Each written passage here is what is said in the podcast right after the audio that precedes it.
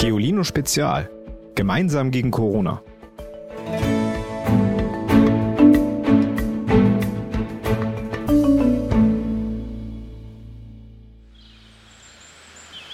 Moin zusammen. Sagt mal, werdet ihr im Moment eigentlich morgen für morgen von Vogelgezwitscher geweckt? Ich muss bei mir nachts die Fenster immer zum Schlafen geschlossen halten, obwohl ich eigentlich lieber mit gekipptem Fenster schlafe. Aber ich wohne an einer riesigen Straße und höre nur das Hupen von Autos und den ganzen Verkehrslärm. Da wäre ein bisschen Gezwitschere und Singsang ja schon sehr schön. Obwohl, die fangen auch schon ganz schön früh an, die Vögel.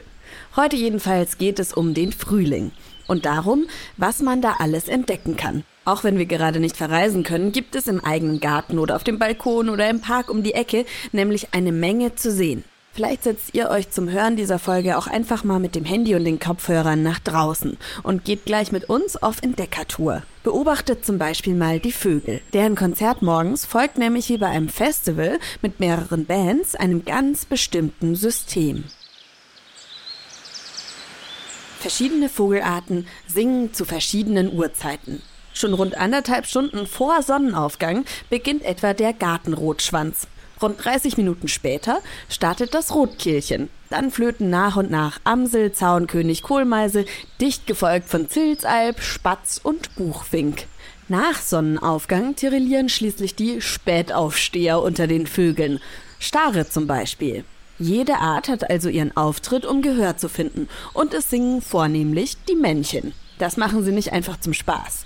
Tatsächlich schmettern die Vogelherren Liebeslieder in die Lüfte, um Weibchen von sich zu überzeugen und um Artgenossen zu vertreiben. Dabei kommt es auf Lautstärke, Stimmgewalt, Dauer und Häufigkeit des Gesangs an. Übrigens, Forscherinnen und Forscher haben festgestellt, dass manche Vogelarten sozusagen im Dialekt singen. Buchfinken etwa klingen anders, je nachdem, ob sie im Norden, Süden, Westen oder Osten leben. Fun Fact übrigens am Rande. Wusstet ihr, dass der Name des Nachrichtendienstes Twitter auf das Vogelgezwitscher zurückgeht? Das englische Wort Twitter heißt nämlich nichts anderes als Gezwitscher.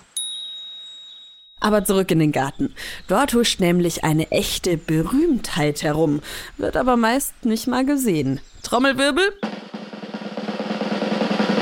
Es geht um den Maulwurf. Er ist nämlich das Tier des Jahres 2020. Da wagen wir uns doch einmal zu ihm in den Untergrund. Der Maulwurf lebt in einem weit verzweigten Tunnelsystem von gerne mal 50 Meter Länge oder mehr. Bisweilen jagt der Säuger mit knapp 70 Metern pro Minute durch sein Erdreich und das im Vorwärts- wie im Rückwärtsgang. Für seine Touren ist er nämlich perfekt ausgestattet. Seine Ganzkörperfrisur gleicht einer seidenweichen Bürste und das Fell hat keinen Strich. Einbahnstraßen meistert der Flitzer also problemlos. Und selbstverständlich kennt er sich unter Tage bestens aus. Die Tunnel samt Schlaf-, Vorrats- und Nestkammer sind sein eigenes Bauwerk. Er gräbt sie mit den Schaufeln seiner Vorderfüße und mit jeder Menge Maulwurf-Muskelkraft. Kopf voran schiebt er den Aushub, also all die überschüssige Erde, an die Oberfläche. Haufenweise Hügel also. Tatsächlich zertreten manche Menschen die Hügel oder klopfen die Erde fest. Doch das nützt nichts. Dann buddelt sich der Maulwurf eben an anderer Stelle einen Ausgang. Diesen benötigt er nämlich als Frischluftzufuhr. Denn der Maulwurf gibt Stoffwechsel und Verdauung sei Dank viel Kohlendioxid ab und würde ohne Luftlöcher am eigenen Maulwurfsmief ersticken. Ohnehin sollten die Menschen sich lieber freuen, wenn sie die Hinterlassenschaften von Maulwurfshügeln entdecken, statt auf ihnen herumzutrampeln. Zum einen nämlich lockert der unterirdische Bagger beim Bauen den Boden auf und hilft damit, diesen zu durchlüften. Zum anderen arbeitet das maximal 17 cm kleine Tier als natürlicher Schädlingsbekämpfer. Der Fleischfresser verputzt Würmer, Schnecken, Raupen, Engerlinge und andere Insektenlarven. Alle drei bis fünf Stunden begibt er sich auf Beutezug durch sein Revier.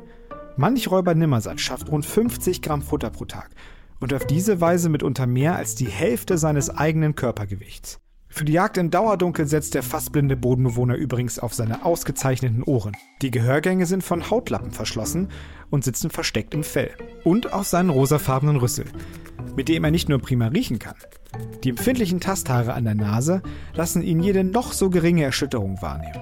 Plumpst irgendwo in seinem Tunnelbau ein Engerling in den Gang, hört und spürt der Maulwurf den Aufprall. Ansonsten schätzt er Besuch so gar nicht. Wühlmäuse etwa vertreibt der Maulwurf und mit einem Drüsensekret markiert er seine Röhre, damit sich ja kein Artgenosse darin breit macht. Im Untergrund kann es nur einen geben.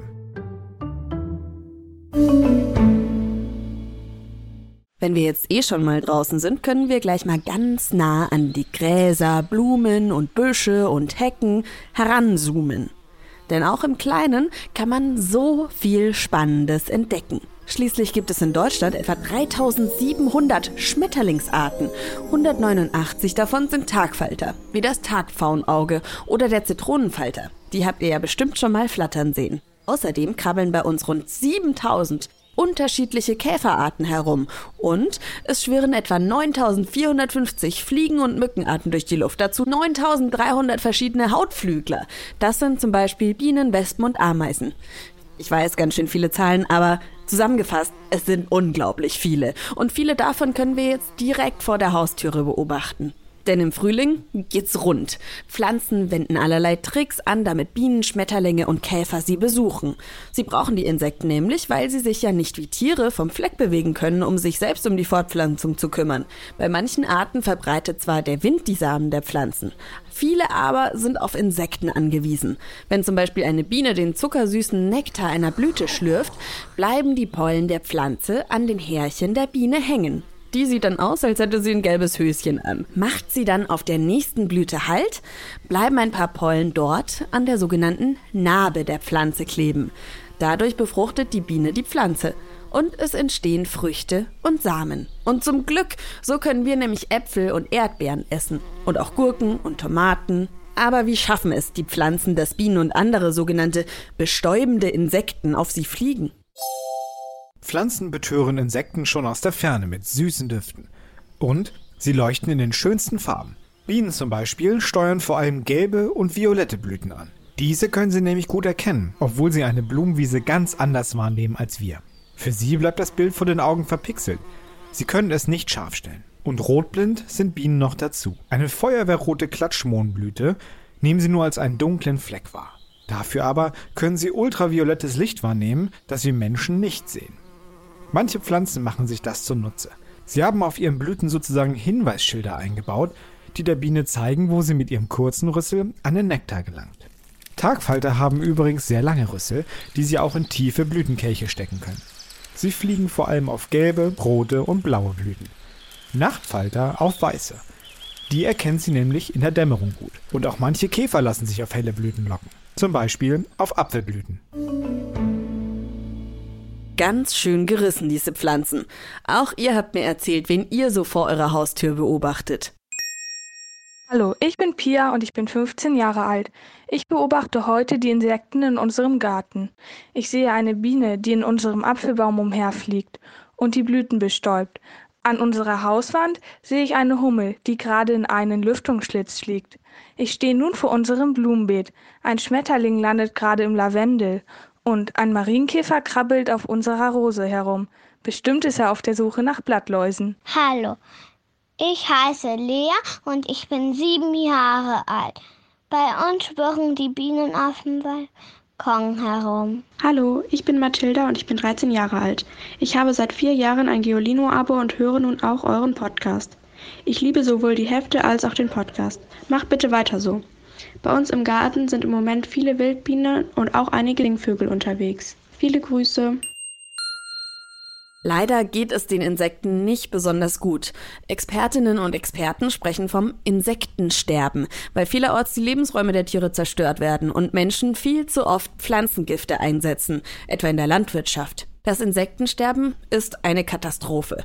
Denn so klein sie auch sind, so wichtig sind die Flieger und Krabbler für die Umwelt und damit auch für uns.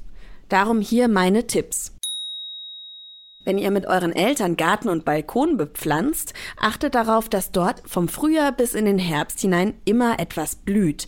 Dann finden Bienen und Co. immer Futter. Und schön sieht's auch aus. Achtet darauf, dass ihr heimische Pflanzen aussät und zum Beispiel Kräuter, Rosmarin oder Thymian etwa. Damit könnt ihr lecker kochen und die Insekten freuen sich gleich mit. Meckert mal ein bisschen, wenn eure Eltern ständig den Rasen mähen wollen. Zweimal im Jahr reicht, dann nämlich entsteht zwischen den Gräsern jede Menge Blütenreichtum für Insekten. Wenn sich eure Eltern nicht aufhalten lassen, überredet sie zumindest eine wilde, ungemähte Ecke im Garten stehen zu lassen. Werdet Hotelbesitzer. baut ein Insektenhotel. Darin kann sich alles, was summt und brummt, einnisten. Eine Anleitung findet ihr natürlich auf www.geolino.de. Dann fehlt jetzt nur noch der Witz des Tages und der kommt heute von Josephine. Gehen eine Maus und ein, Elef ein Elefant zusammen ins Schwimmbad, sagt der Elefant. Oh nein, ich habe meine Badehose vergessen, sagt die Maus. Nicht so schlimm, ich habe zwei dabei. Du darfst eine von mir haben. In der nächsten Folge geht's um Haustiere. Und da will ich von euch wissen, habt ihr ein Haustier und wenn ja, welches? Oder hättet ihr unglaublich gern eins? Schickt uns eine Sprachnachricht. Die Nummer findet ihr wie immer in der Folgenbeschreibung. Übrigens, noch ein Tipp fürs lange Wochenende. Am Freitag veranstalten wir nämlich ein Online-Mitmachkonzert auf unserer Webseite mit Herr H. und der Band 3 Berlin. Stellt euch also einen Wecker, los geht's am kommenden Freitag, den 1. Mai um Punkt 17 Uhr über den Videoplayer auf www.geolino.de slash homekonzert. So, ihr Lieben, ich muss jetzt nämlich raus in die Natur. Und wenn ihr gerade eh schon beim Termine aufschreiben seid, markert euch mal ganz fett den Mittwoch im Kalender an. Ab jetzt kommt die neue Geolino Spezialfolge, nämlich immer mittwochs. Ich freue mich auf euch. Tschüss! Noch mehr Geolino für zu Hause? Schaut einfach unter geolino.de slash spezial.